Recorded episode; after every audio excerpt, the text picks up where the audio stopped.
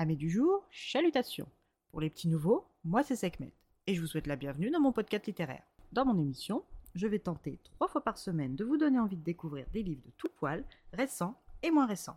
Alors, si ça vous tente, c'est par ici la suite. Aujourd'hui, je vais vous présenter Celle qui devint le soleil de Shelley Parker Chan, publié aux éditions Bragelot. Dans ce roman fantasy, nous faisons la rencontre de Tsu Changba, 11 ans, son père et sa sœur.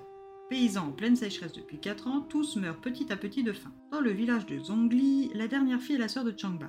Pour son père, elle n'est qu'un poids, mais il ne s'est pas encore résigné à se débarrasser d'elle, car elle a comme souvent les femmes une certaine utilité.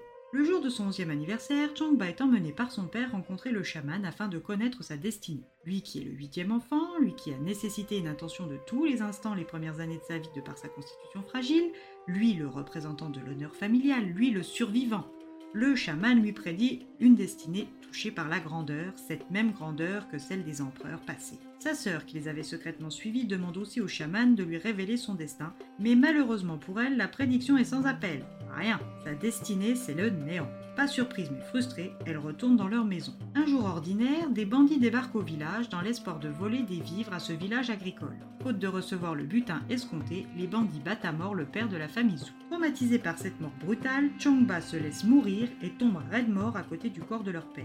Sa sœur, qui travaille depuis plusieurs jours à la sépulture, décide de prendre en main son destin et refuse la prédiction du chaman. Si son coir de frère était censé avoir une destinée touchée par la grandeur, elle allait devenir son frère. Elle prend donc ses affaires, son amulette du Bouddha et part à la rencontre de son destin. Elle se présente donc devant les portes du monastère le plus proche, celui de Wubang. Elle n'est pas la seule à espérer rentrer comme novice, mais sa persévérance et sa volonté de vivre à toute épreuve lui ouvrent les portes du monastère. Le monastère du Wubang est un endroit suspendu entre le ciel moutonné et son océan de toits vergeades dont certains sont frangés d'or, imitant des vagues d'écume scintillantes, un endroit sorti tout droit d'un autre monde. Organisé en différentes terrasses, pavillons et jardins, le monastère est dirigé par le vénérable abbé.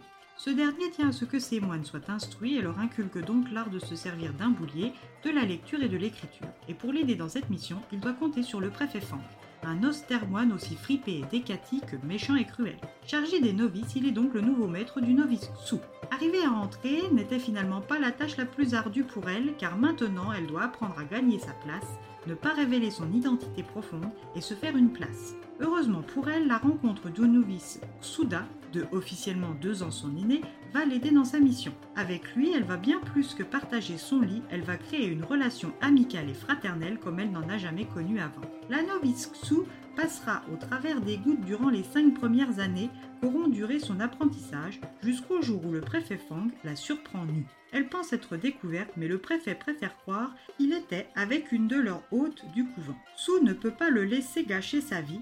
Elle a deux options, le tuer ou le faire renvoyer. Elle choisit la seconde option et sa nature féminine va pour une fois l'aider. Les années qui suivront lui permettront d'être le bras droit de l'abbé qui, au lieu de la punir, la récompenser jusqu'au jour où le général eunuque Wu Wang, aux ordres du prince du Henan et de son fils héritier le seigneur Essen, ne viennent tout brûler.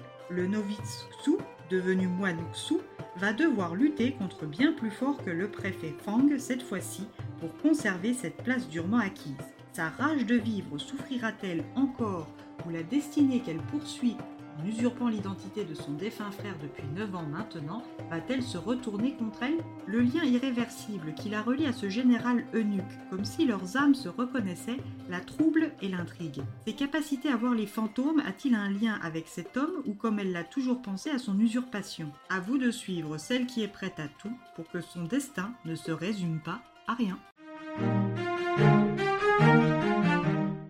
Livre addictif. Une plongée dans une Chine obscure avec des intrigues dans l'intrigue, des guerres de pouvoir et d'ego. Une féminité cachée mais pas forcément refoulée. Une rage de vivre et de combattre les cartes du destin. Zhu va nous apprendre l'art de transformer un 7 en as.